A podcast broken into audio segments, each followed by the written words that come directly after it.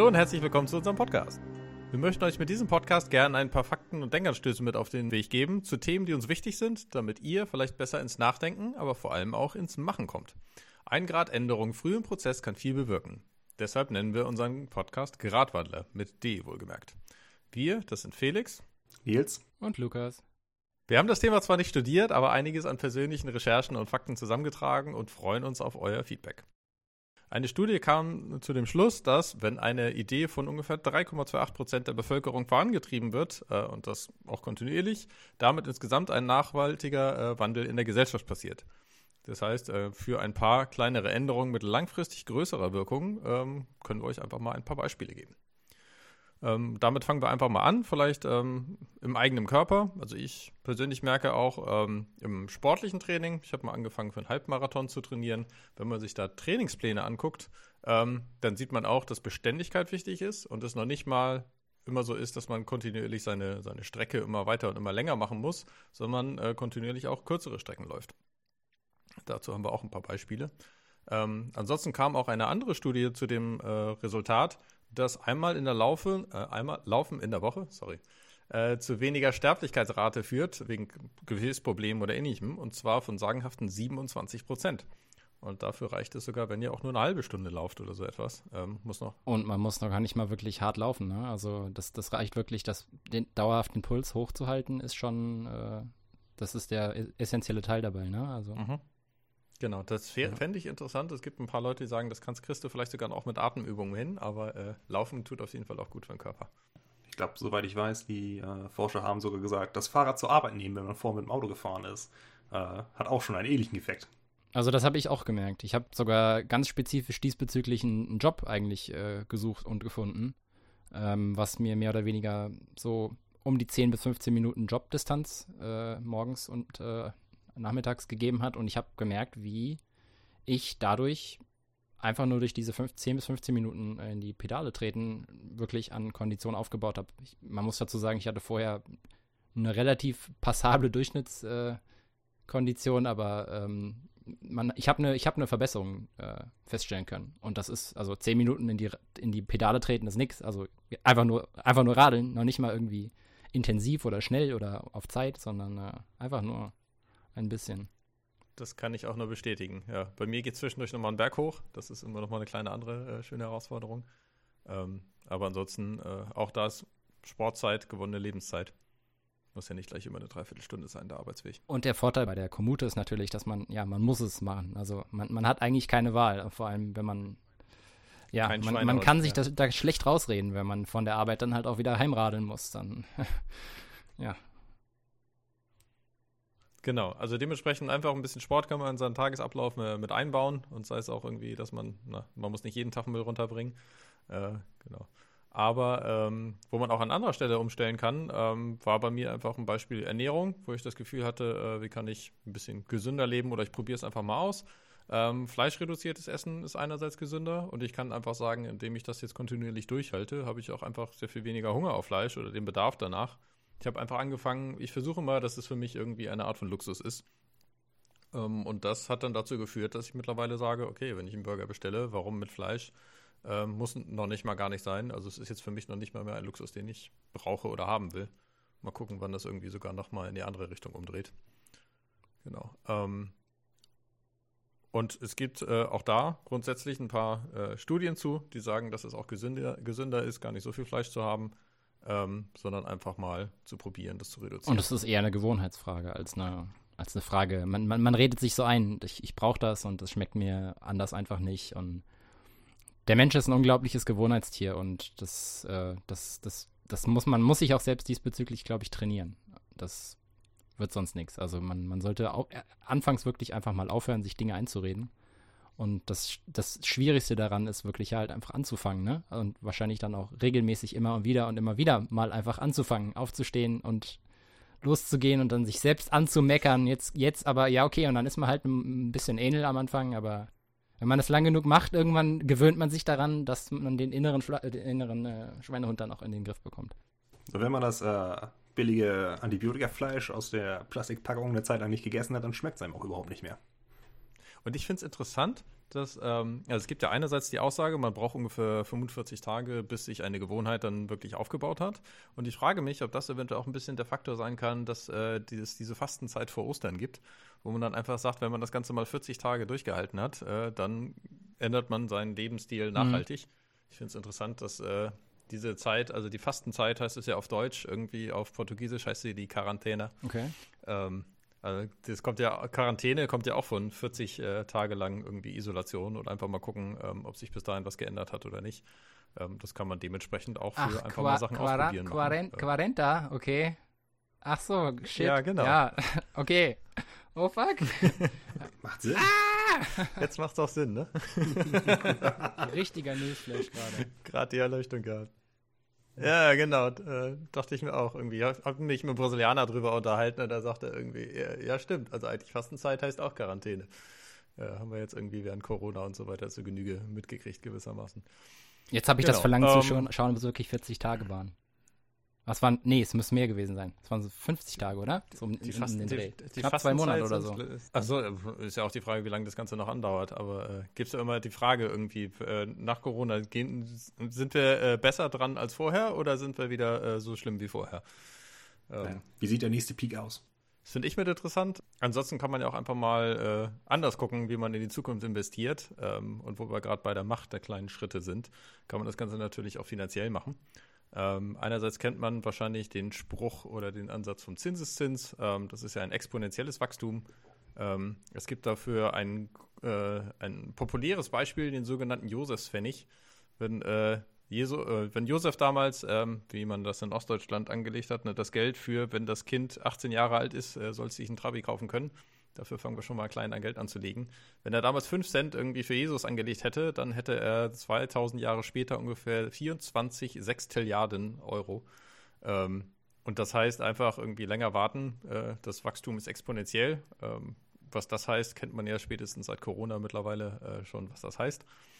Ähm, genau, und dementsprechend äh, kontinuierlich kleine Sachen früh anfangen bei den Finanzen können insgesamt eine große Wirkung haben. Ähm, es gibt aber auch, wenn man das Ganze nochmal etwas anders äh, weiterführen möchte, ähm, die Möglichkeit zu sagen, wenn ich wirklich einen nachhaltigen Einfluss mit meinem Lebensstil haben will, ähm, dann kann man einfach mit kleinen Sachen anfangen, indem man zum Beispiel einen anderen äh, Stromanbieter einfach mal we dazu wechselt, ähm, weil sich das mit der Zeit auch summiert. Genauso wie, je nachdem, wie weit man das Ganze treiben möchte, es auch die Möglichkeit gibt, Versicherungen und äh, in Banken äh, sein Geld anzulegen, die in Nachhaltigkeit investieren und äh, nicht mehr. Genau, wir sind jetzt so ein bisschen von, von äh, finanzieller Förderung äh, zu äh, moralischer Förderung äh, geschwenkt. Das, ich, hab, ich dachte erst, hä, was will er denn jetzt mit? Genau. Ja, aber genau in die andere Richtung, äh, einen, steten Tropf zu, zu schaffen, ja. Genau, und ich fand es interessant, als mir ein Freund sagte, es gibt dieses Ding, wie kann man programmieren lernen? Und es gibt da so ein Ding, 100 Tage, jede, jeden Tag eine Stunde. Aber es gibt auch einen anderen Typ, der gesagt hat, das hält man sowieso nicht durch. Wir nehmen einfach mal äh, 300 Tage oder 301 Tage, jeweils drei Minuten und eine Sekunde. Und irgendwie, äh, so viel musst du mindestens programmieren jeden Tag. Und äh, wenn du danach Bock hast, weiterzumachen, dann mach einfach. Aber das äh, sorgt dafür, dass man auf jeden Fall eine Gewohnheit aufgebaut hat, irgendwie nach, äh, nach 300 Tagen. Ähm, und dann kontinuierlich weiter reinkommt. Und warum hat er gesagt 300 Tage? Sagt er, ja, die anderen 60 Tage nimmst du dir, um Job zu suchen. Und dann, äh, dann passt das Ganze schon. Und er ist anscheinend sehr erfolgreich damit. Erinnert mich ein bisschen an, äh, ich glaube, es war Harlan Ellison, könnte auch ein anderer Autor gewesen sein, der auf, den, auf die Frage, wie wird man ein guter Autor, geantwortet hat, schreib eine Kurzgeschichte pro Woche. Nach einem Jahr bist du ein guter Autor, denn niemand schreibt 52 schlechte Kurzgeschichten hintereinander. Ohne dass jemand liest und ihm Feedback gibt sogar? Also wirklich einfach nur schreiben? der hat das, glaube ich, nicht spezifiziert, oder ich weiß es nicht gut, gut, gut genug. Das ist, äh, das ist leider nur so ein geflügeltes Schaffe Zitat. deine eigene Filterblase. Das, das, erinnert mich an meinen Bruder, der sagte irgendwie, du kannst jede Menge Fotos machen, aber du musst nicht alle davon freigeben, nur die guten. Und dann äh, denken alle Leute, du bist ein geiler Fotograf. Viele kleine Schritte und am Ende kommt auch in der Hinsicht was Gutes raus. Genau, ansonsten haben wir, glaube ich, aber auch äh, andere Möglichkeiten, Sachen mit zu verändern. Äh, Lukas, du hast auch ein paar Ideen dazu gehabt, oder? Ja, ich habe mich ein bisschen erkundigt, ähm, weil mich die Frage äh, interessiert hat, woher dieser, dieser Glaube kommt, dass ähm, Politik von oben herunter entscheiden sollte und dass wenn Leute den Gedanken äußern, da muss doch die po Politik was machen. Also warum, warum muss ich da was machen? Äh, das bringt doch nichts, wenn ich alleine irgendwas äh, entweder vorlebe oder äh, ähm, einen gewissen Wandel gerne hätte. Dann sollte die Politik das doch eigentlich machen. Ähm, und ich wollte wollt mich ein bisschen damit befassen, was denn wirklich die Belege sind dafür, dass das überhaupt jemals so war. Und je mehr ich das gemacht habe, ähm, und ich bin wahrlich kein Geschichtscrack, ähm, mich immer so ein bisschen dafür interessiert, aber so wirklich, äh, ja, sagen wir mal, wirklich tiefgreifend damit befasst habe ich mich eigentlich nur so für zeitgenössische äh, Geschehnisse. Ähm, aber ich habe herausgefunden, oder besser gesagt, ich hab, bin zu der Einsicht gekommen, dass die größten äh, gesellschaftlichen Wandel immer von einer Minderheit ausgingen äh, und dass sie immer ein Stück weit gegen die Mehrheit äh, und manchmal mehr oder manchmal weniger gegen die Mehrheit äh, kämpfen mussten. Äh, hinterher aber meist vergessen wurden. Also der, der, ich glaube, äh, dieses Lied, was bei XR auch gerne gesungen wird, erzählt ja genau davon. ja, das, das ähm, baut ja auch auf diesen 3,28 Prozent auf. Genau, der, der vergessene Rebell. Und der, auch ähm, der Nationalsozialismus äh, war ja auch eher so eine schleichende Bewegung, die bei uns in der Gesellschaft Einzug gehalten hat. Ne? Ja, und da gibt es Beispiele, wie zum Beispiel den Jesuiten Friedrich von Spee von Langenfeld, Friedrich Spee von Langenfeld, ähm, der sich 1631 als erste gegen die Hexenverbrennung stellte.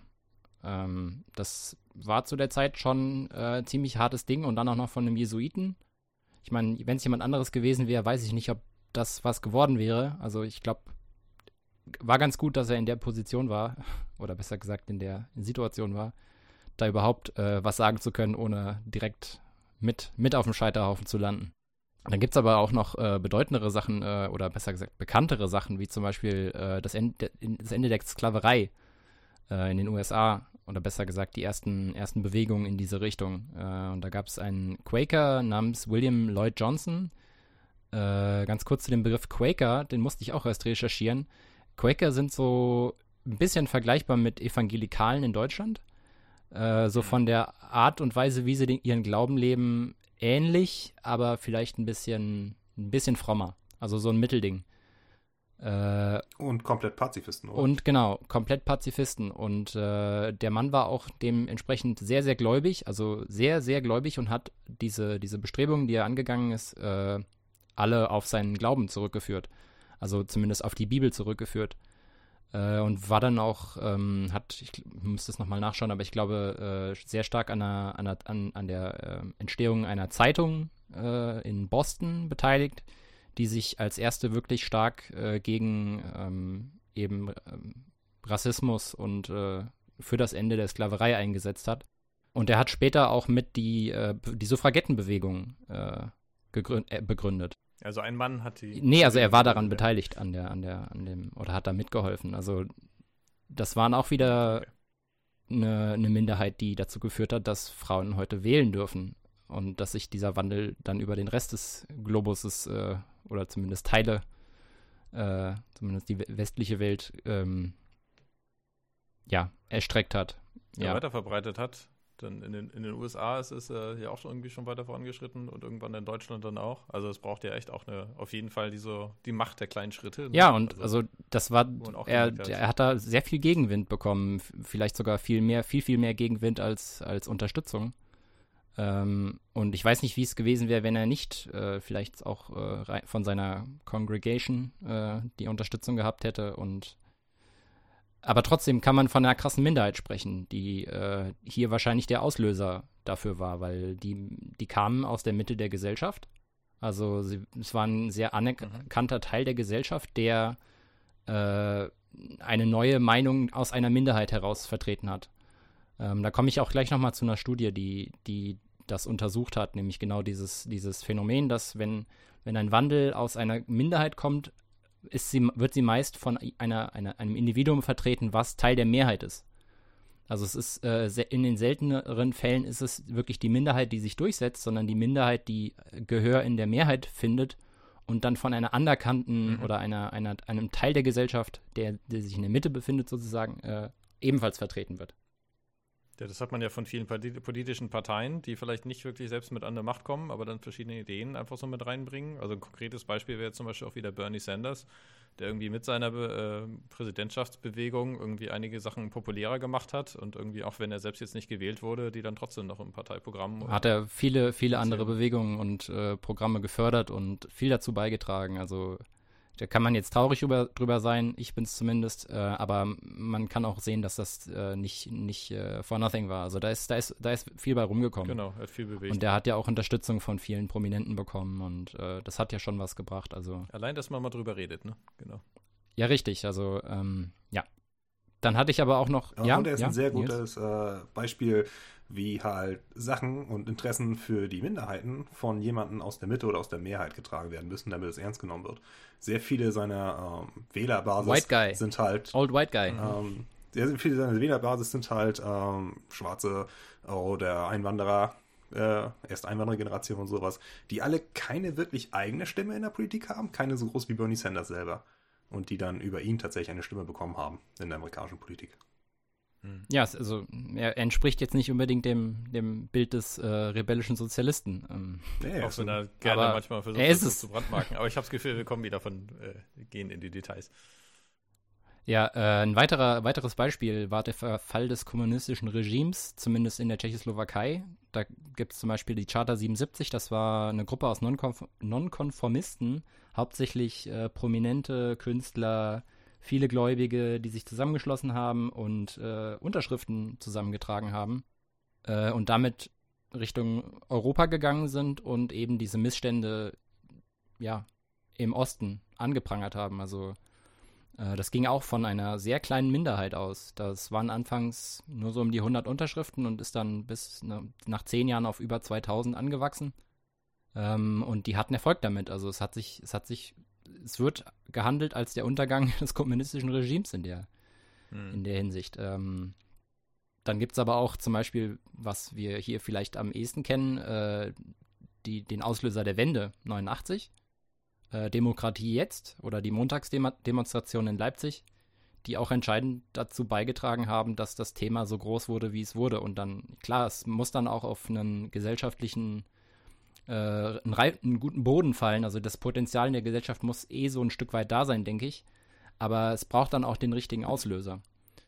Äh, Genau, das und war in dem Fall Wenn man das jetzt mal im Vergleich sieht, ne, irgendwie, es gab ja dann auch die, die Leute eher von der AfD oder von der Pegida, die dann gesagt haben, okay, wenn die Montagsdemos damals schon so funktioniert haben, dann probieren wir das jetzt auch einfach mal. Ähm, und an einigen Stellen sind ihnen halt auch wieder fruchtbaren Boden gefallen. Die Gesellschaft als solches irgendwie geht dann eher nochmal in eine andere Richtung. Da bin ich irgendwie nochmal mit ganz froh drüber. Ähm, aber da merkt man halt irgendwie, das kann halt auf jeden Fall in beide Richtungen passieren. Ne?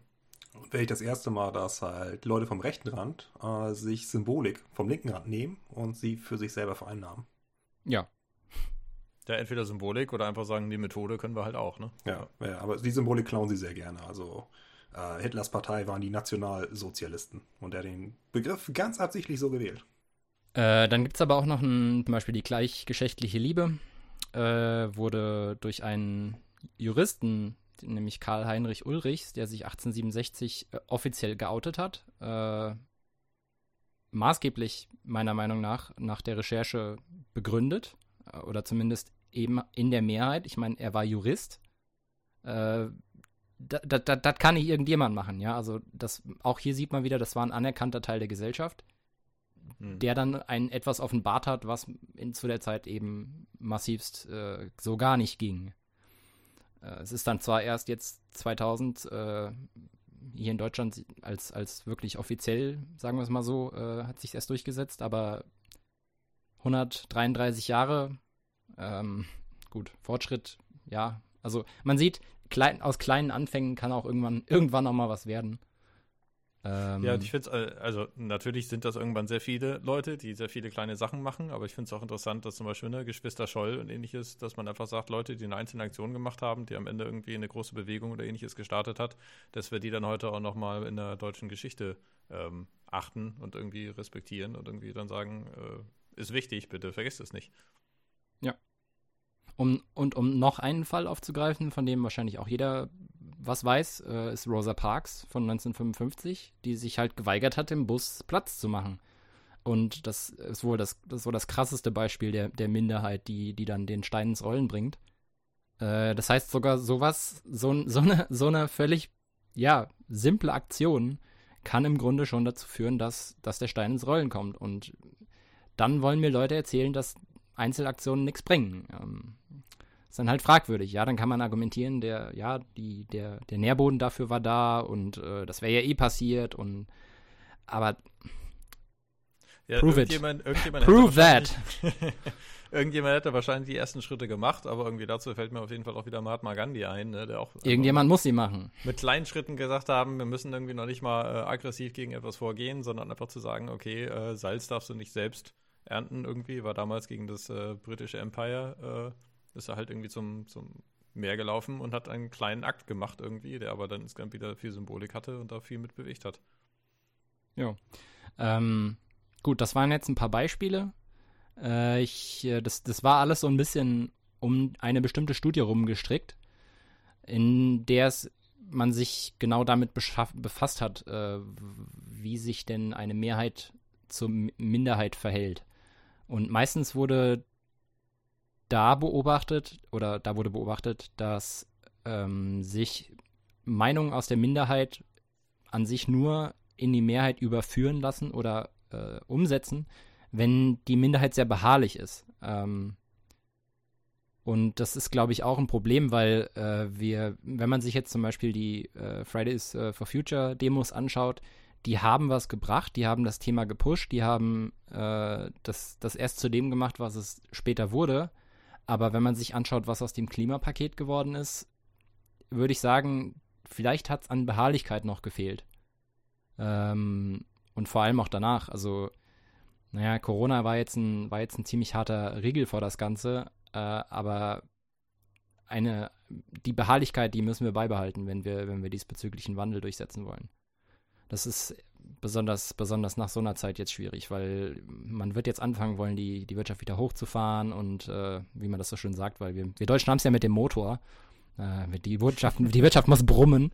Also wenn man uns irgendwann mit so, so Wörtern kommt, die immer mit, mit Motoren verwandt sind, dann, dann verstehen wir dann. Ja, ja, ich verstehe. Okay. Ja.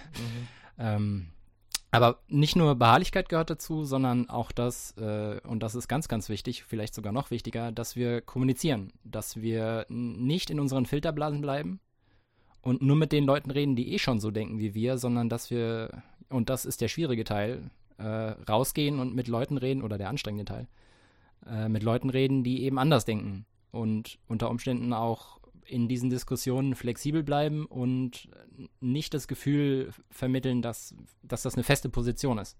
Das ist, glaube ich, auch ganz wichtig, dass äh, bei solchen Diskussionen man dem Gegenüber auch irgendwie das Gefühl gibt, dass der zu einem durchdringt, weil man möchte ja nicht der große, belehrende äh, Alleswisser sein, der seine Weisheiten in die Welt hinausträgt. Man, also selbst wenn man, wenn man davon überzeugt ist, dass man, dass man das sollte oder könnte, muss man dem Gegenüber einfach nur, um, um, um auch einen Effekt zu, zu finden, ja, das Gefühl geben, dass, dass man in seiner Meinung nicht zu starr ist, weil dann rutscht diese Minderheit ab, zu einem Extrem zu werden und das äh, führt dann meistens dazu, dass die Ablehnung in der Gesellschaft wieder oder in der Mehrheit wieder, wieder zunimmt.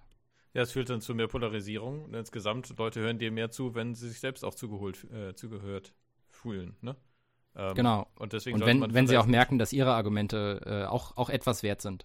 Genau, deswegen sollte man vielleicht nicht gleich mit einer Beschimpfung oder irgendwie Herablassung dann in so eine Konversation einsteigen. Genau, also auch dieses typische-. Dieses typische Gegendemo-Konzept. die, die, da, ich, da ist eine Re Demo gegen rechts, ja, dann, ja, man muss sich stark gegen rechts ausdrücken, aber bringt es wirklich was, dann dahin zu gehen und zurückzuschreien? Das ist halt immer so, ich, also ich kenne keine Antwort auf die Frage. Also ich finde das für mich aber auch äh, mit interessant. An einigen Stellen muss man halt gucken, dass man auch nicht schleichend die, die Grenzen immer weiter äh, aufweicht, sondern einfach guckt, dass man irgendwo mal sagt, okay, diese Grenze wollen wir jetzt aber beharrlich so behalten und auch nicht Genau. schleichen. Und da ist eine Degen gegen Demo dann vielleicht doch wieder mal etwas, was da für ein Zeichen setzen kann und dementsprechend auch mit wichtig ist. Aber ansonsten hilft es für Veränderung nicht immer nur gegen etwas zu sein, sondern gerne auch mal für etwas.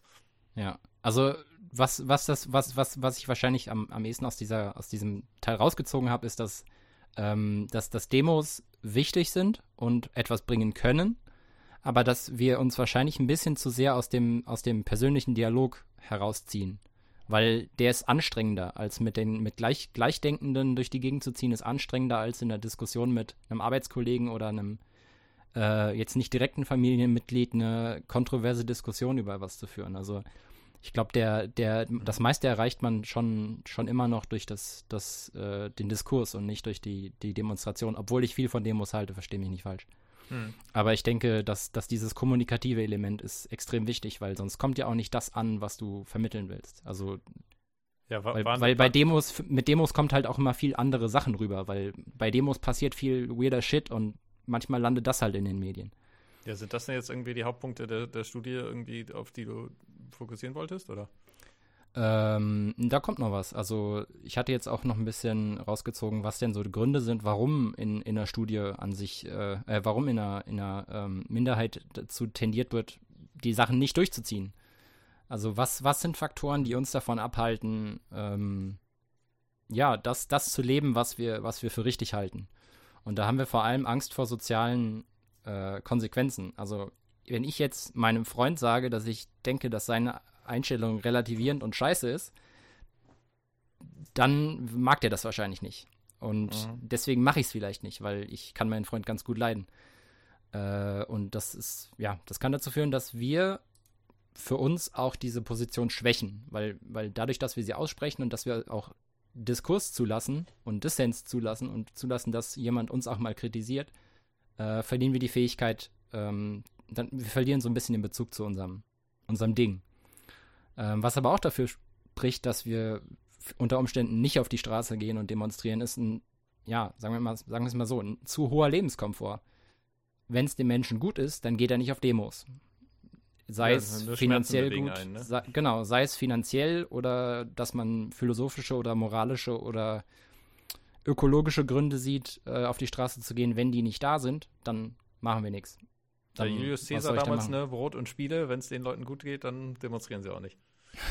Ja. Ähm, aber wir streben auch eine gewisse Konformität an. Äh, und das ist auch ein zentraler Punkt der Studie gewesen, ähm, die wir auch natürlich in den Shownotes verlinken. Äh, ist, dass meistens der Wandel oder die, die krassesten Sachen von den Leuten kommen, äh, nicht unbedingt von den Leuten, die sich am. nee, den Teil schneiden wir raus. Das ist Bullshit, das kann ich nicht erklären. Ähm, das war, zu, war mir zu kompliziert. Aber man sehnt sich auch nach einem, einer gewissen Einfachheit. Äh, und das ist wahrscheinlich auch Teil des Komfortdenkens. Jeder, jeder Dissens oder jeder Diskurs mit, dem, mit einem Andersdenkenden führt dazu, dass ja, der Puls hochgeht. Ich merke das zumindest bei mir. Ich äh, habe eine erhöhte Schweißproduktion. Also ich, ich merke, mein Körper will das eigentlich gar nicht. Ich merke aber auch danach, wenn, zumindest wenn es gut gelaufen ist, äh, eine gewisse Erleichterung, weil ich das, was ich sagen wollte, ein Stück weit aus mir rausbekommen habe und mit der Person die es anging, vielleicht was erreicht habe. Sei es, dass man beim nächsten Mal vielleicht ein bisschen anders drüber redet. Ja, man, man, man wächst ja auch daran. Also irgendwie auch Beziehungen, die auf Konflikte nicht eingehen, sondern so, dass sie immer größer werden, dann explodiert es halt. Ähm, und da hat man vielleicht da auch nichts gewonnen. Auch da hilft gewissermaßen die Macht der kleinen Schritte, vielleicht deine eigene Beziehung nochmal zu retten. Was aber auch in der aktuellen Zeit schwierig sein kann oder bei vielen wahrscheinlich äh, ein Effekt ist, ist eine gewisse Ungeduld. Ich meine, für XR ist es schwierig gewesen, weil jetzt äh, die Rebellion Wave ausgefallen ist. Ich denke, das wird viele ziemlich angeschissen haben. Hm. Zu sehen, dass, dass, dass, dass die Relevanz für ein bestimmtes Thema immer weiter wächst, man aber durch eine Art Naturgewalt davon abgehalten wird, was dran zu machen, oder wenn es einfach nicht schnell genug geht. Das, ja, das, das kann einen auch in eine gewisse, in ein gewiss, gewisses Frustgefühl laufen lassen. Äh, und zu guter Letzt das so viel diskutierte Gefühl der, ja, der Unbedeutsamkeit. Ähm, und ich denke, das habe ich mit den Beispielen hoffentlich vielleicht ein bisschen äh, aufpolieren können und ein bisschen aufplustern können. Ähm, aber warum denken wir eigentlich, dass es anders wäre? Warum denken wir eigentlich, dass, dass das Wandel von oben kommt? Warum, wo, woher kommt dieser Irrglaube? Ähm, und das liegt wahrscheinlich, nimmt man an, daran, dass sich eine, eine ähm, eine, eine Gruppe, eine Minderheit, die einen gewissen Wandel durchgesetzt hat, wie eine formlose Masse wirkt. Ähm, und dass nach solchen Momenten der Rebellion häufig die, die, diese Masse, diese, diese formlose Masse vergessen wird. Der Leute, die sich eben äh, da eingesetzt haben, bevor die Politik was gemacht hat. Ja, es gab äh, man, man, also Ja. über Social Media dachten ja auch viele Leute, okay, jede einzelne Stimme zählt. Da sind jetzt vielleicht ein paar Leute desillusioniert dabei oder sowas. Oder vor allem die Populisten irgendwie kriegen äh, verschiedene Stimmen. Aber vor allem, wenn man sagt, Veränderung kann nur von oben kommen in einer Demokratie, dann äh, sollte man sich erst recht mal fragen, wofür haben wir denn eigentlich unsere Richtig. Demokratie hier? Richtig. Äh, und ich denke, das ist Teil darauf. dieses Komfort, dieses Komfortgefühls. Äh, ich, ich, muss, ich muss nichts machen und solange mache ich auch nichts und solange habe ich die Freiheit zu sagen, die anderen müssen was machen. Bis ich dann, aus welchem Grund auch immer, das Gefühl habe, dass ich was machen muss. Ja, Demokratien sind unglaublich stabil, äh, politisch gesehen, weil die Leute halt, wenn sie unzufrieden sind, sagen, ah gut, in zwei Jahren ist eh Wahl. Dann gehe ich zur Wahl, dann will ich jemand anders. Schick doch, ja. Genau. Und dann gehen sie manchmal nicht mehr zur Wahl. Ja, wir haben halt die Demokratie damals schon mal äh, mit abgeschafft hier in Deutschland, ne? Dementsprechend gucken, dass das Ganze vielleicht nicht nochmal passiert. Ja, und am Ende, am Ende erinnert mich, erinnert man sich dann eben einfach eher an die Politiker, die etwas durchgesetzt haben, aufgrund von Druck aus der Öffentlichkeit oder aus der, aus Druck der, aufgrund von Druck der, äh, aus der Gesellschaft. Ähm, aber nicht an eben diese formlose Masse, die unter Umständen Plakate gemacht hat oder äh, Texte geschrieben hat oder organisatorische Arbeit gemacht hat oder all diese kleinen Teile, die dazugehören, ähm, sowas zu fördern. Genau, es Und gibt ja Am Ende ist es nur der Name, der auf, der auf dem Papier steht. Oder der in den Medien genug äh, ja, Wiedererkennung gefunden hat und den sich Leute gemerkt haben.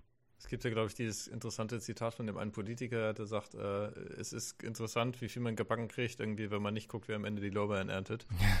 ne? Ja. Aber dementsprechend sind die Leute dann halt auch nicht so oft äh, erinnert, sondern einfach nur das, was sie bewegt haben. Ja, aber ich hoffe, dass, dass diese kleine kurze Ausführung, ähm, die ich natürlich auch verlinken werde in den Shownotes, wie schon gesagt, Mhm. äh, ein bisschen dazu geführt hat, dass, äh, dass man das Gefühl ein bisschen verliert, dass, oder besser gesagt, dass ein Umdenken stattfindet, was Wandel angeht. Weil ich kann jetzt nach dieser, dieser Recherche sagen, dass ich Dinge anders, anders oder dass ich äh, politische Geschehnisse anders ansehe oder zumindest anders hinterfrage, äh, zum, vor allem was das, wer hat's, wer, wer, wer hat's erfunden, ähm, äh, anders, anders denke. Mhm. Ja, cool. Also ich sehe irgendwie, einerseits sehen sich Leute als so klein, dass die dir vielleicht dementsprechend auch äh, ihre Aktionen irgendwie nicht so viel Auswirkung haben, aber vor allem im, im alltäglichen Leben und damit auch beim CO2-Ausstoß merkt man, dass das irgendwie schon sehr anders ist. Ja, wo wir ja schon gerade bei Fridays for Future waren. Ich bringe das Ganze mal auf eine äh, von der recht abstrakten und übergeordneten Ebene jetzt mal auf äh, etwas sehr Anfassbares. Was kann man denn so persönlich tun, wenn es jetzt um Klimawandel und generellen Umweltschutz geht? Und da kann man tatsächlich selber was tun. Ähm, und da gibt es halt die Sache, sehr viele CO2-Emissionen sind lebensstilbedingt. Und ähm, der äh, reiche Westen, relativ und auch absolut reiche Westen, vor allem im Vergleich jetzt zu dem globalen Süden, äh, erzeugt viel, viel mehr CO2 als der globale Süden. Also die obersten 10%, soweit ich weiß, ähm, äh, einkommensbedingt, erzeugen so viel wie der Rest. Wie die unteren 90. Und äh, was, was kann sein? Also was sind da wirklich große Quellen? Und drei wirklich große Quellen, die lebensstilbedingt sind, sind halt Autos, Fleisch und Flugzeuge. Ähm, hat man bestimmt auch schon öfter gehört, aber also Autos sind jetzt, was Verkehrsmittel angeht, was die Effizienz angeht, bezogen auf CO2-Ausstoß, sind sie halt einfach eins der schlechtesten Ideen, die man haben kann, was den Verkehr angeht.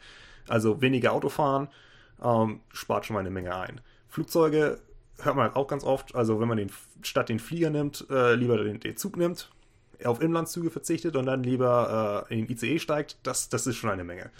Und äh, Fleisch hat auch ebenfalls einen sehr hohen Carbon Footprint, wie es heißt. Also es gibt auch sehr, sehr viele CO2-Emissionen und CO2-ähnliche Emissionen, wie halt Methan, äh, die halt auch direkt auskommen. Aber äh, Fleisch, äh, Fleischproduktion erfordert auch viel mehr fossile Brennstoffe als jetzt eine pflanzliche Ernährung. Das macht schon einen großen Unterschied. Äh, gerade wenn wir über Autos sprechen, zusätzlich zu dem CO2-Ausstoß kommt auch noch hinzu, dass, es, dass wir, äh, wenn man mit dem Autos auf dem Asphalt rumfährt, die Autoreifen abgerieben werden. Und dann denkt man sich, okay, wie viel kann das sein? Nun, das ist die größte Quelle für Mikroplastik. Daher das Auto stehen lassen, bringt schon dann doppelt etwas. Äh, und wenn wir jetzt auch noch mal hier uns die industrielle Tierhaltung angucken, das sind nicht nur die äh, Klimagase, die da rauskommen, das ist auch eine inzwischen nicht mehr wirklich ja, managebare Menge an Gülle, die da rauskommt. Die ganze Schweinekacke, Die kommt in die Flüsse und ins Grundwasser und dann ist das nitratbelastet. Äh, die Flüsse werden eutrophiert, heißt das im Fachbegriff. Das bedeutet, da wachsen mehr Bakterien, als wirklich gut ist für den Fluss. Und dann natürlich auch noch äh, ein unverantwortlicher Antibiotika-Einsatz in der Tierhaltung. Man gibt den ganzen Tieren Antibiotika, weil wenn sie krank werden, dann kannst du sie ja nicht mehr schlachten und verkaufen. Ähm, das führt allerdings dazu, dass die Keime sehr, sehr schnell resistent werden, denn Bakterien können sich an alles anpassen. Also an so ziemlich alles. Ne? Und dann haben wir da, ja, da gibt es noch eine eigene Folge für. Äh, verspreche ich euch.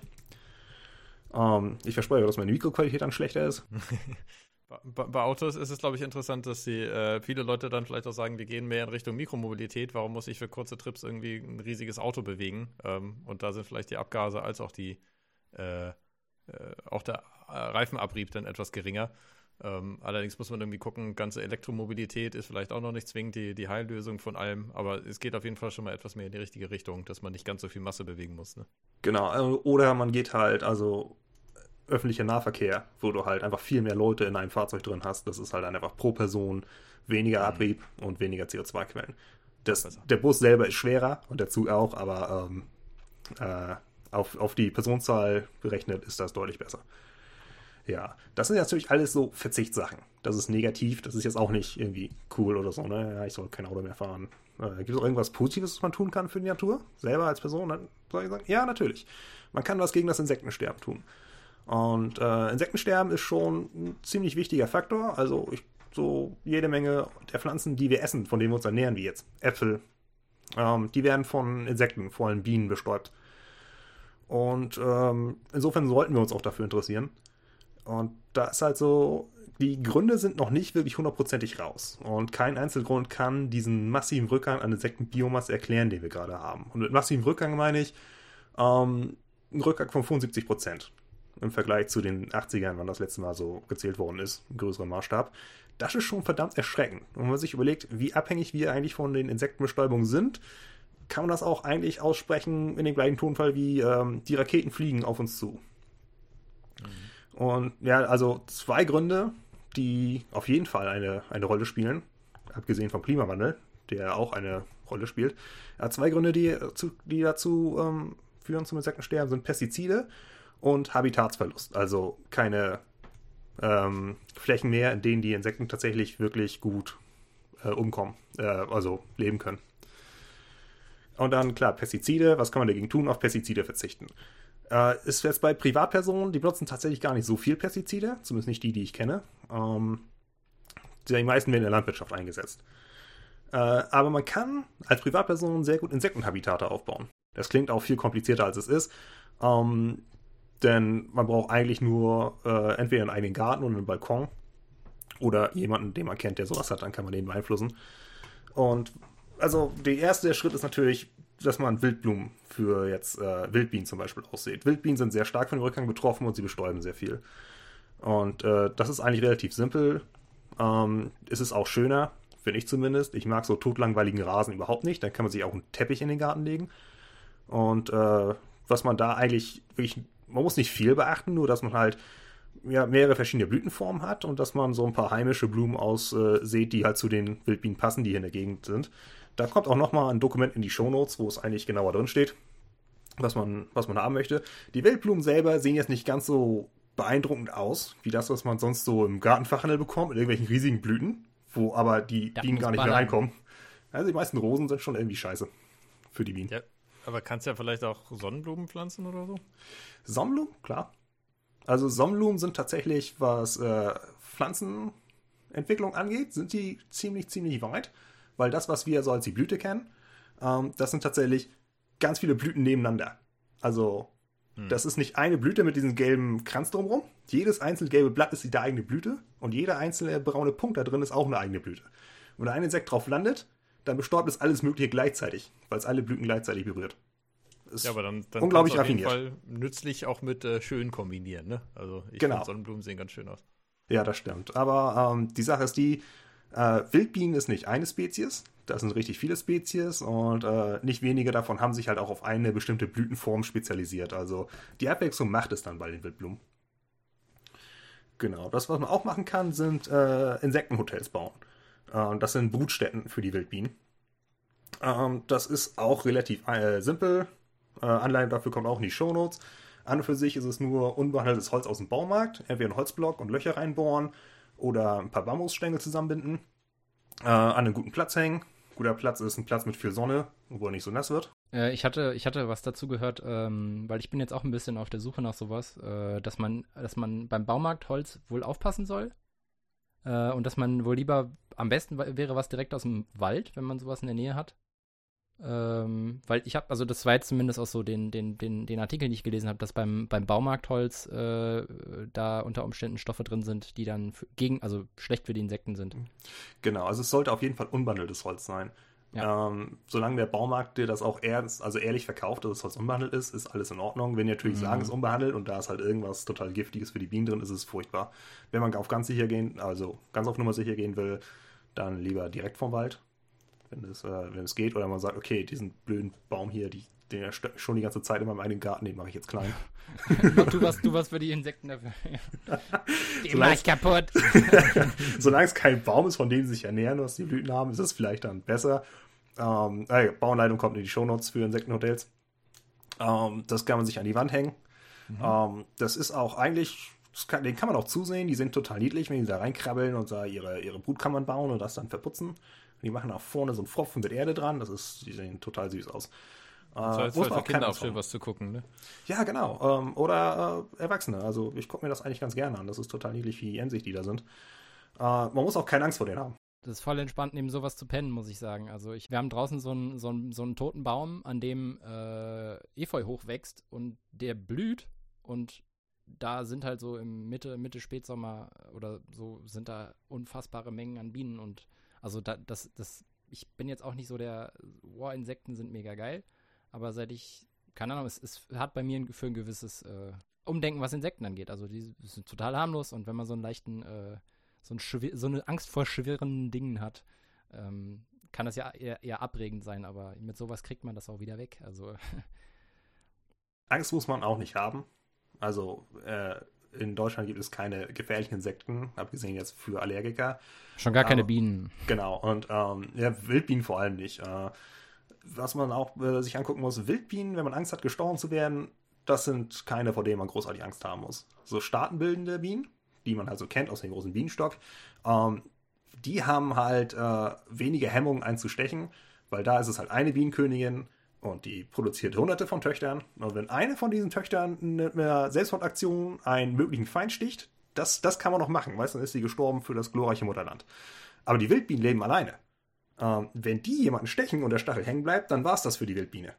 Dann ist Ende. Das heißt, die müssen mehr aufpassen. Deswegen sind sie auch friedlicher. Das sind mehr so weniger große Staaten, sondern mehr so Single-Mütter, die eine Bleibe für ihre Kinder brauchen. Und da kann man dann auch schon ein bisschen Empathie zeigen, finde ich. Schützt die Single-Mütter. Ja, ähm, Genau. Was man auch haken kann jetzt für Schmetterlinge, weil Schmetterlinge sind auch stark zurückgegangen und ich meine, wer hat jetzt was gegen Schmetterlinge? Keiner hat Angst vor Schmetterlingen, oder? Äh, das ist auch gar nicht schwer. Da gibt es auch ein paar Pflanzen, die man anpflanzen kann. Äh, Dokument dafür ist auch in den Shownotes, welche genau das sind. Und äh, ansonsten kann man halt beim Rasenmähen mal ein bisschen was stehen lassen und weniger mähen. Ähm, aber solange man so, so einen Streifen hat, der, wo halt das Gras hochwächst und da sind auch so ein paar krautige Pflanzen wie Brennnesseln und sowas, davon ernähren sich die Raupen und das können sie als Habitat nehmen oder können sie sich drin verstecken und sowas. Das hilft ganz gut. Oder mal ähm, im Winter, wenn man den Laubhaufen aus dem Herbst, das kann man da auch mal, man kann auch mal einstehen lassen und dann können die sich da drin äh, überwintern. Dann wohnen die da drin. Und gut für Igel. Ja. Genau, die Igel auch. Und das ist jetzt so, man sagt, ja, scheiß auf die Insekten, äh, die mag ich eh nicht. Jetzt abgesehen davon, dass sie wichtig sind. Mehr Insekten im Garten heißt auch mehr Vögel im Garten. Und dann kann man wenigstens die Vögeln zugucken. Wenn man jetzt sagen will, ich habe überhaupt keine Empathie für Insekten, die sehen ja aus mit ihren sechs Beinen und sowas. Die meisten Leute haben vielleicht mehr Empathie für Vögel und sagen sich, es ist schöner, wenn da mehr Vögel kommen. Und die Vögel kommen halt, wenn die Insekten da sind. Und der Betongarten oder Schiefergarten nicht. Genau, das ist halt, ach, Schiefergarten sind eine furchtbare Idee. Oder diese komischen Steinfelder, die sich manche Leute jetzt in den Vorgarten packen die halt einfach nur aus, aus, aus Kies bestehen. Das ist einfach, der ganze Vorgarten ist voll mit Kies. Und ich denke mir so, geil, was soll denn das? Das ist halt auch so ein aus. Ding, ne? Also irgendwie, äh, der, der Hauptgrund ist da ja meist, ist halt einfach, muss ich nichts machen. Ja, also. Ist, was, ist, was ist nur der Auslöser? Ist es, ist es das, dass wir keine Zeit mehr haben, uns damit. Ich, ich meine, ich glaube, ich glaube, bei den meisten Leuten ist der Grund, ich, ich, hab, ich arbeite so viel, ich habe keine Zeit. Ich, ich habe einfach keine Zeit. Ja, aber wenn Und sie dann Rasen dann- haben, dann, dann mähen sie den die, äh, Richtig. Woche. Was Wenn man noch einen Rasen hat, ja. ja. Das ist dann auch. Also dann kann man einfach so, ich sage mal, so einen Rasen und den lässt man so ein bisschen verwildern und so ein paar Wildblumen da stehen und fertig. Dann hat man eine richtig coole Wiese. Ich meine, wer geht denn, wer, wer geht denn auf seinem ganzen, keiner, keiner braucht den ganzen Rasen. Mach doch einfach die Schneise da, wo du langläufst und gut. Ja. Genau, dann hat man da ein schönes Habitat und das sieht auch, das ist auch total interessant, was man da für, für Tiere dann plötzlich entdeckt, die man sonst vorher nie gesehen hat. Sich das mal anzugucken, wir haben total faszinierende Insektenarten in Deutschland. Von denen wissen die meisten Leute gar nichts. Also ich habe das bei unseren Bauern hier bemerkt, ähm, vor allem auch den Insektenverlust über die letzten paar Jahre. Man merkt das hier sehr. Wir haben äh, zwei, drei Mais und äh, jetzt auch wieder Weizenfelder vom Haus. Ähm, und man hat da extrem gemerkt, dass hier wirklich im Sommer die Luft klar war. Äh, und der hat jetzt seit zwei Jahren angefangen und ich bin mir ziemlich sicher, dass es da eine Kooperation mit dem lokalen Imker gibt äh, dass er zum einen Klee und Wild, also so einen Wildblumenmix äh, jetzt wirklich des kompletten Anfang des Jahres und Ende letzten Jahres äh, Wildblumenmix äh, gesät hat und kein, ja, kein Mais oder, oder, Karto äh, oder, oder äh, Weizen oder Kartoffeln oder was, was auch immer.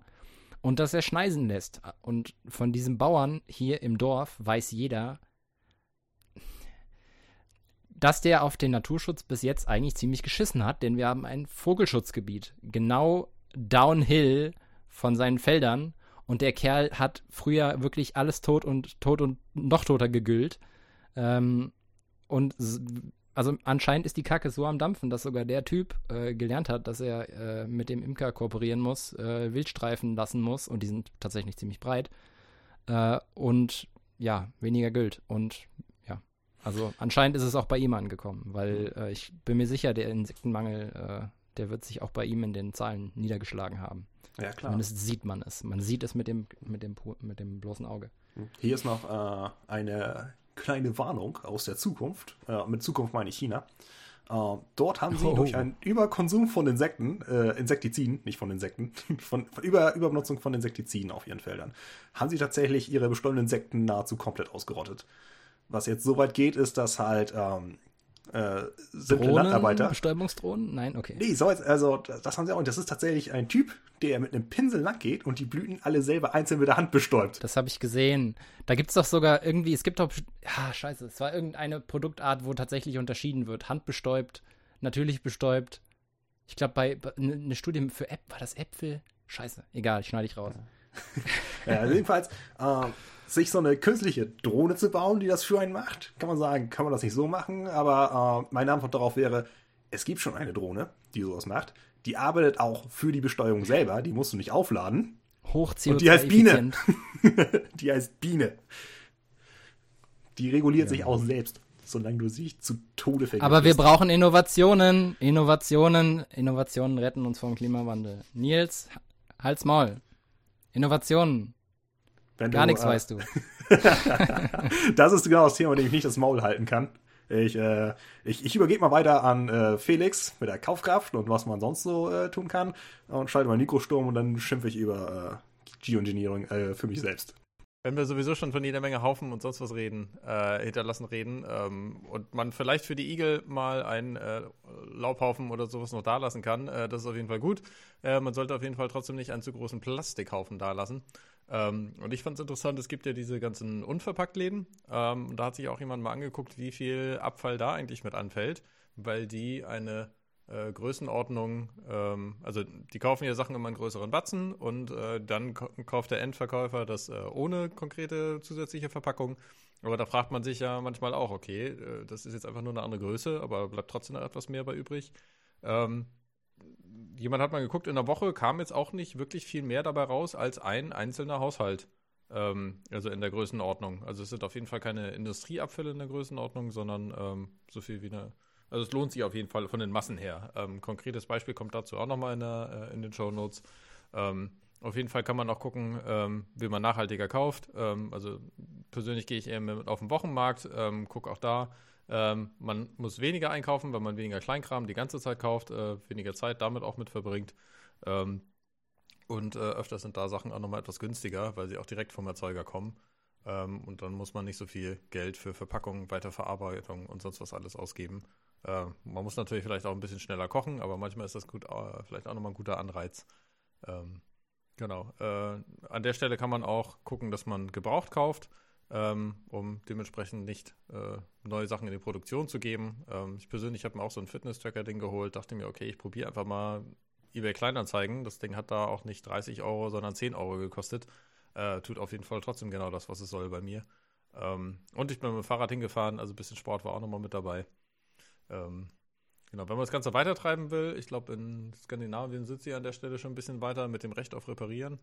Ähm, in Deutschland gibt es auf jeden Fall auch Repair-Cafés und sowas, wo man Sachen hinbringen kann. Ähm, auch da wäre es günstiger, sich solche Sachen reparieren zu lassen.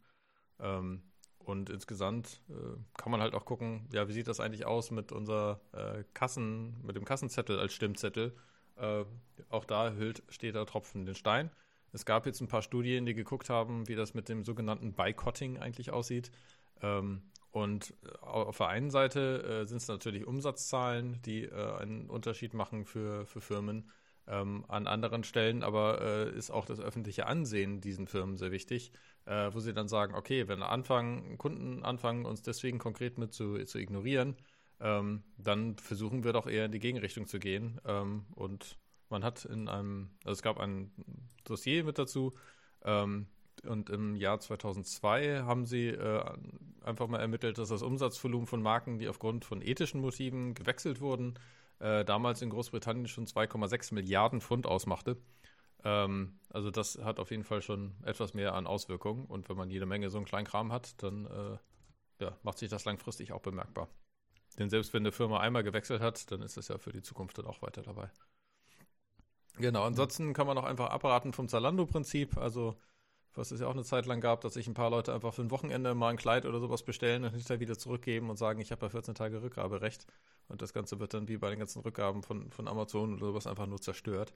Ähm, also da kann man auch mit kleinen Aktionen einfach gucken, äh, dass man da schon einen größeren Unter Unterschied macht. Genauso wie, ähm, hatten wir vorher schon mit angesprochen, grob, mit Stromanbieterwechsel. Ähm, und dann kann man gucken. Das ist auch etwas, was man einmal macht und was langfristig einen Unterschied macht. Aber das sind jede Menge Einzelaktionen und sieht auch äh, die Frage aus, wie viel kann ich als Einzelperson bewirken, ist ja auch mit die Frage. Ähm, aber wie sieht denn das Ganze dann eigentlich in der gesamten Gesellschaft wieder aus, wenn man das Ganze mal in den großen Maßstab packt? Ja, und dieser ähm, Vergleich zwischen den Einzelaktionen und jetzt ähm, großen systemischen Wandel, das ist etwas, was man halt auch sehr oft hört, vor allem wenn man sich halt für ähm, kleine verbessernde Schritte ausspricht. Ähm, da gibt es auch dann eine gewisse Kritik dran. Und ja, die werde ich jetzt hier mal kurz vorstellen. Also die ähm, Kritiker an Einzelaktionen, gerade an Sachen wie ähm, Kaufkraft, Vote with your Wallet, äh, an dem Prinzip, äh, führen dann meist auf, dass halt es gibt systemische Probleme und die kann man halt nur durch systemische Maßnahmen angreifen. Und wenn man dann sich nur auf sein eigenes persönliches Verhalten fokussiert, dann riskiert man einen Verlust äh, von dem übergeordneten Blick, dass man den Wald vor lauter Bäumen nicht sieht. Und natürlich sind dann diese Kaufkraftentscheidungen auch abhängig vom Angebot. Man kann jetzt sagen, okay, ich will kein Auto mehr fahren, ich nehme jetzt den Bus. Aber wenn in dem Dörfchen, in dem ich wohne, der Bus zweimal am Tag fährt, dann äh, ist das zwar eine schöne Absicht, aber man kann sie nicht umsetzen. Äh, eine andere große Schwäche, die oft angeführt wird, ist, dass Wolf with Your Wallet ist nicht besonders fair. Die Kaufkraft der Reichen ist äh, viel höher verglichen mit der der Ärmeren. Ähm, das ist eine inhärente Ungerechtigkeit in der Einflussverteilung. Die reichen Leute kriegen dann einfach mehr Stimmen, wenn sie mit ihrer Brieftasche abstimmen. Ähm, und eine andere Sache ist natürlich, dass halt ähm, so ein wirksamer Einfluss durch diese Einzelaktion ist nur gegeben, wenn es jetzt eine wirklich große Gruppe ist, die das macht. Das Konsumverhalten von einigen wenigen lässt sich äh, noch sehr leicht ignorieren. Da muss ich da schon organisieren und dann eher ja, einen größeren Boykott machen für jetzt äh, Nahrungsmittel, die voll, die äh, extrem viele Pestizide in ihrer Herstellung verbraucht haben. Und was oft angeführt wird, ist dieses ähm, Vote with your Vote, also lieber mit dem Stimmzettel abstimmen, haben diese Schwächen nicht oder weniger. Also Wahlen für jetzt vor allem für übergeordnete größere Strukturen, wie den Bundestag, äh, die beschäftigen sich mit den übergeordneten Fragestellungen und äh, haben halt auch mal, mehr Wumms dahinter. Ne? Also da steckt dann halt auch der ganze Staat hinter, hinter dieser Entscheidung. Äh, die Stimme ist gleich, oder ja, sollte sie zumindest sein. Gerade im deutschen Wahlsystem gibt es da so ein paar Macken. Und die Wahlbeteiligung ist selbst bei geringer Beteiligung meistens noch irgendwie so bei 50 Prozent. Allerdings ist das auch komplett abhängig vom Angebot der Parteien. Und hier ist jetzt auch, äh, was ich dazu sagen will zu dieser Kritik. Äh, man muss sich nicht für einen von den beiden Wegen entscheiden. Das ist nicht entweder oder. Man kann beides gleichzeitig tun und beides hat seine eigenen Stärken. Ähm, tatsächlich unterstützen sich diese beiden ähm, Herangehensweisen sogar gegenseitig. Wenn ich jetzt durch mein Kaufverhalten ähm, einen Einfluss nehmen will, dann ist das natürlich für mich einfacher, wenn bestimmte Probleme schon durch, sagen wir mal, gesetzliche Maßnahmen gelöst worden sind. Also sagen wir mal, ich würde gern einen Produzenten von Kleidung durch mein Kaufverhalten dazu beeinflussen, ähm, dass die Verpackung ordentlich ist. Äh, sagt ich gerade Kleidung? Ja, was soll's. Irgendein Prozent für irgendeinen Scheiß. Ist auch Verpackung. genau, da ist auch Verpackung drin. Oder jetzt für äh, irgendwelchen Technikkram. Notebooks, äh, genau, PlayStation Controller. Ähm, nun müsste ich, wäre es natürlich für mich einfacher, wenn ich dann sagen kann, okay, ich nehme den mit der besseren Verpackung, ansonsten sind die gleich. Aber der mit der besseren Verpackung hält seine äh, Mitarbeiter ähm, wie Sklaven irgendwo in Bangladesch. Wenn natürlich jetzt, sagen wir mal, die äh, Arbeitsbedingungen äh, schon gesetzlich geklärt sind, dann kann ich sagen, okay, dann muss ich mich nicht auch noch darum kümmern. Äh, des Weiteren, diese äh, großen Systemwandel, da muss man ja ein politisches Interesse aufbauen, auch bei mehreren Leuten. Ähm, das heißt, diese, ähm, dieses politische Interesse ist aber größer, wenn jetzt zum Beispiel gerade eine große Wahl oder sowas ansteht. Dann äh, sind die Leute gerade wieder sich der Sache bewusst, was gerade die politischen Probleme sind. So zwischen den Wahlen meistens äh, wollen Leute nicht so viel diskutieren um die Sache. Umgekehrt ist natürlich so, wenn ich jetzt eine systemische Lösung haben möchte ähm, und ich möchte jetzt Leute beeinflussen, dann ist das abhängig von meinem sozialen Einfluss. Und der ist größer, wenn ich persönlich überzeugender bin. Und ich bin überzeugender, wenn ich ehrlicher wirke und mich auch persönlich für die Sachen einsetze, für die ich einen systemischen Wandel haben möchte. Wenn ich möchte, dass Insekten mehr geschützt werden, Insektenschutzgesetz, die Bauern werden gesetzlich dazu gezwungen, weniger zu güllen. Ich persönlich kann besser Leute überzeugen, wenn äh, ich mich auch privat dafür einsetze, dass die Insekten in meinem eigenen Garten, dass es denen da gut geht. Oder wenn ich nur das Gespräch anfangen möchte, dann ist es auch ganz gut, wenn man ein Insektenhotel hat. Dann kommt da jemand und sagt, warum hast du da Bambus an deiner Hauswand rumhängen? Und dann kann ich sagen, das ist mein Insektenhotel, das ist für Insektenschutz, das ist deswegen deswegen wichtig. Das ist viel interessanter und viel überzeugender, als würde ich einfach zu jemandem hingehen und sagen, hey, du, ja, du, wusstest du, dass Insekten bedroht sind? Ich erzähle jetzt mal alles davon. Da haben die meisten Leute mehr eine Abwehrreaktion zu. Tatsächlich ist es so, dass wenn man da mit einer Vorbildfunktion rangeht, ist das alleine manchmal schon viel wirksamer als das Auffordern. Die Tatsache, dass man äh, etwas tut, sorgt dafür, dass die Leute sehen, dass es möglich ist. Ja, und ich glaube, das ist genau dieser Punkt, wo wir vorhin davon ge geredet haben, wenn äh, Meinungen oder ähnliches aus der Minderheit in die Mehrheit übergehen. Ne? Ähm, also die Mehrheit sich auch diese Dinger dann äh, zu eigen macht, dass die Leute dann halt in ihrer eigenen Gruppe dann wieder glaubwürdiger sind, weil sie halt äh, direkten Be Bezug zu den Leuten haben und es einfach dann vorleben und dadurch dann wieder integer sind und dadurch die Meinung dann Masse gewinnt. Ja, also äh, in diesem Fall genau wie bei zum Beispiel uns selbst. Ähm, also wir haben ein paar praktische Beispiele, wie wir das Ganze selbst jetzt nochmal mit vorgelebt haben. Also wo wir vorhin beim Thema Plastik waren. Ähm, ich selber merke einfach, äh, wie, also ich habe ja auch einen gelben Sack, ähm, den ich mittlerweile irgendwie nur noch alle vier Wochen oder sowas leer machen muss. Ähm, wo es früher mal irgendwie jede Woche war, einfach weil ich wesentlich weniger einkaufe überhaupt mit Verpackungen oder auch darauf achte, dass vielleicht weniger Plastik mit dabei ist. Ähm, und auch das andere, was ich konkret mit angesprochen habe, mit, äh, mit Sport. Ähm, also ich merke, wie es mir insgesamt besser geht, ähm, wie ich mich besser konzentrieren kann. Ähm, habe auch mal sowas wie Meditation ausprobiert, ähm, wo ich mit, das ist jetzt noch nicht vollständig in meinen äh, Alltag reingegangen, aber ich merke an einigen Stellen so, okay, allein mir bewusst zu sein, wie ich mich gerade äh, fühle, oder beziehungsweise bin ich gerade angespannt oder nicht, hilft mir besser damit umzugehen ähm, und kann auch da zu besserem Wohlbefinden für mich selbst fühlen. Das habe ich einfach mal für mich gemerkt, ohne dass ich, also ich bin auf jeden Fall nicht so wirklich ein esoterischer Mensch, sondern versuche Sachen sehr pragmatisch zu sehen. Ähm, und auch in der Einstellung hat es mir dann trotzdem dabei weitergeholfen.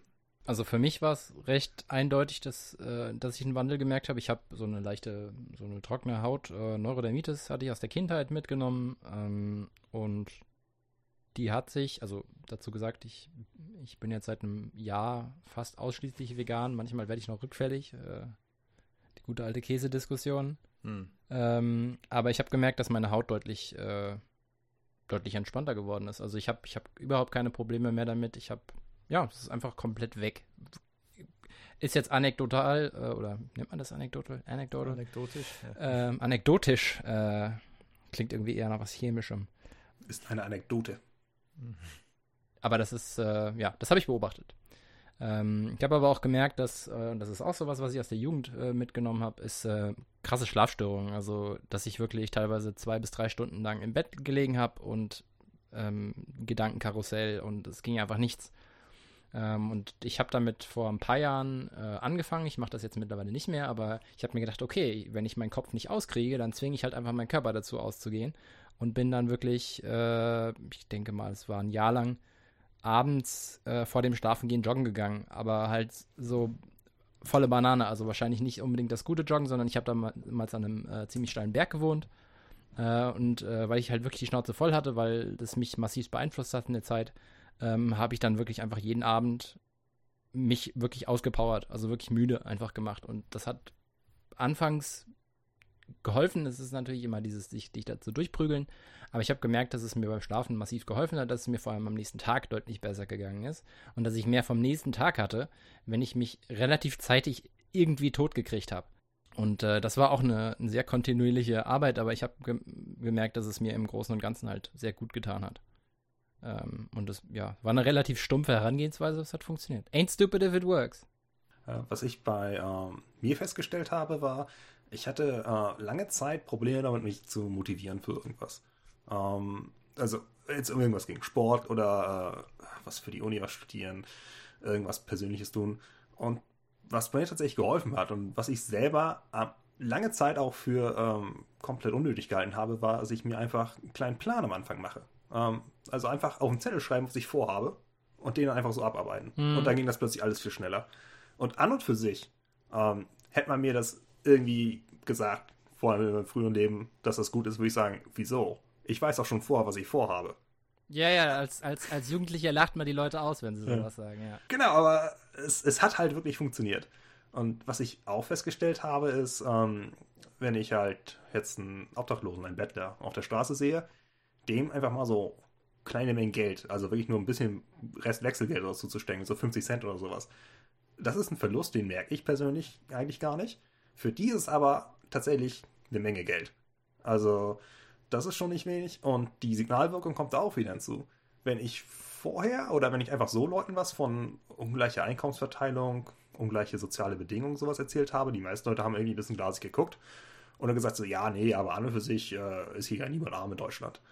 Und ähm, wenn ich tatsächlich jemanden, also wenn ich einem Bettler ein bisschen Geld gegeben habe und jemand anderes war dabei, äh, ein Kumpel von mir oder sowas, hat gefragt, warum hast du das gemacht? dann ist das Gespräch, dann ist das Thema schon angefangen. Dann fühlt sich niemand überrumpelt mit der Sache. Und dann sind sie ein bisschen empfänglicher für den Kram, den ich dann erzähle. Und du hast eine Signalwirkung auf dich selbst, weil ich finde dieses Argument, aha, das ist doch nur eigene Bauchpinselei, Bauchpinselei und so wirklich bringen tut das ja nichts und damit machst du dir doch nur was vor, halte ich auch für ein bisschen Bullshit, weil das am Ende will man äh, relativieren, dass man selber nichts macht. Äh, mhm. Zumindest ist meiner Meinung nach das die aus, ausgehende Position da. Äh, ich, ich kritisiere den anderen, weil, weil, ja, solange du nicht dem anderen das Gefühl vermittelst, aktiv, dass du irgendwie was Besseres bist, du tust was Gutes, ohne was Besseres zu sein, ähm, dann, dann ist diese, dieses Argument, das, das zu machen, äh, Bullshit. Äh, das nicht zu machen, Bullshit. Es, weil, soll, es, ist ja nicht die Intention dahinter, sich von seinen Sünden freizukaufen, indem man Bettler Geld gibt. Also richtig, und man darf auch mal was machen. Man, es ist ja okay. Äh, man, man, man darf ja auch mal was machen, auch wenn es nicht jetzt was Krasses ist, was Gutes ist am Ende ist es etwas Gutes und solange man das sich nicht über den Kopf wachsen lässt, ist das ja auch voll in Ordnung. Ja. Ähm, also 50 Cent, wenn das ein paar Leute mehr machen und dann sieht es noch einer und noch einer sieht es und noch einer sieht es, das, das, ja, das funktioniert. Das kommt ja. auch noch hinzu. Äh, ein Problem, was viele Obdachlose haben, ist, ähm, dass sie von Menschen ignoriert werden und dass Leute sehen Obdachlose gar nicht mehr wirklich. Also ja. sie gucken bewusst weg. Ähm, wenn ich jetzt einem Geld gebe, dann gibt mir danach noch einer Geld. Eine andere Sache ist, die halt auch dazu kommt, ähm, wenn man die ganze Zeit äh, das Gefühl hat, dass Leute einen nicht mal angucken, dass man im Grunde unsichtbar ist. Das ist nicht gut für die eigene Psyche. Viele Obdachlose sind halt so ein bisschen wunderlich und einige haben tatsächlich echte psychische Erkrankungen. Und ein Faktor, der ähm, das begünstigt, diese Entwicklung von psychischen Erkrankungen, ist halt, dass äh, Obdachlose, wenn sie die ganze Zeit ignoriert werden, sich tatsächlich so fühlen, als würden sie tatsächlich nicht gesehen, unterbewusst. Mhm. Und dadurch entwickeln sie ja schneller. Also selbst wenn sie Dieses, wenn das Geld keinen Unterschied für sie machen würde. Die Interaktion alleine macht den Unterschied. Also selbst einen Obdachlosen zuzunicken oder ihm Moin zu sagen, äh, macht auch schon einen großen Unterschied. Und das ist nun wirklich eine winzige Tat. Da kann niemand sagen, dass er das nicht hätte. Die äh, Sekunde, die man dabei nicht mehr verliert, wenn man einfach das im Gehen macht. Und ich sagt Moin. Ja, und viele, viele, Leute merken ja allein schon wegen Corona so, wie viel menschlicher, wirklicher Kontakt irgendwie einem dann fehlt, ne? Ähm, also das kann vielleicht da jeder auch etwas anders nachvollziehen. Ich fand's cool, was ich vom äh, Freund gehört habe, dass er sagt, äh, ein Kollege von ihm steckt sich jeden Morgen ein Euro mit in die Tasche und irgendwie der erste Bedürftige, irgendwie, der mit da ist, der kriegt das Ding einfach, ohne dass er jetzt groß nochmal Portemonnaie oder sonst was zicken muss. Und das ist halt auch an der Stelle einfach der Punkt, dass du dich vorbereitest und äh, da einfach sagst du, okay, ich habe mir jeden Morgen was reingesteckt, dann ist man auch mental schon dabei. Ja, ich meine, wer, wer, wie, also ich, ich, jeden, jeden zweiten Tag beschwert sich irgendjemand über das ganze scheiß Kleingeld. Ja, du, da gibt's eine Lösung für. ähm, mach halt leer. Genau, mein Portemonnaie seitdem auch viel leichter. Besser für deine ganze, Hüfte und. Ja. ja. Weil diese ganzen 2 Cent und 1 Cent Stücke, die hängen dann auch nicht mehr die ganze Zeit in meinem Portemonnaie rum. Mit denen bezahle ich eh nicht. Ich bin zu faul da, wenn es heißt hier, es kostet 12,57 Euro, dass ich da 57 Cent rauskrame. Nee. Kriegst du eh nur Zehner und Zweier und Neiner. So, hier nimm das und dann aber dann habe ich dann wieder hier äh, gute 40 Cent in meinem Portemonnaie. Genau, ich glaube, für diesen Punkt haben wir jetzt auch genug Argumente. Ähm, ja. Also jeder, jeder kann bei sich selbst gucken, irgendwie, was habe ich eigentlich vielleicht für, für kleine Änderungen schon gemacht, was hat das in der, äh, in der Vergangenheit einfach mitgegeben.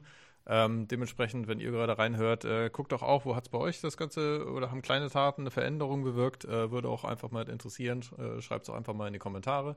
Wir fragen oder haben schon ein paar Ideen für ein paar nächste Episoden, in welche Richtung wir gehen wollen, aber sind natürlich auch immer noch mal gerne offen für, für Vorschläge. Ähm, ja, verschiedene äh, Zitate oder beziehungsweise Referenzen haben wir nochmal in den Shownotes heute, wenn ihr das Ganze nochmal nachlesen wollt. Ähm, ansonsten freuen wir uns, auch wenn ihr so mit uns nochmal Kontakt aufnimmt. Ähm, ja, und ansonsten, äh, Nils, Lukas, habt ihr noch irgendwie was hinzuzufügen? Der Markt regelt. Du bist der Markt. Scheiß auf Geoengineering.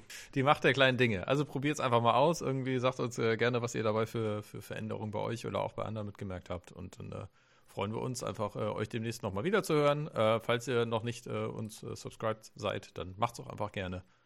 und dann hören wir uns demnächst nochmal. Oder auch nicht. Mir egal. Auf jeden Fall erstmal vielen Dank und dann schönen Abend oder Morgen oder was ihr gerade habt noch. Bis dann. Tschüss. Tschüss. Tschüss.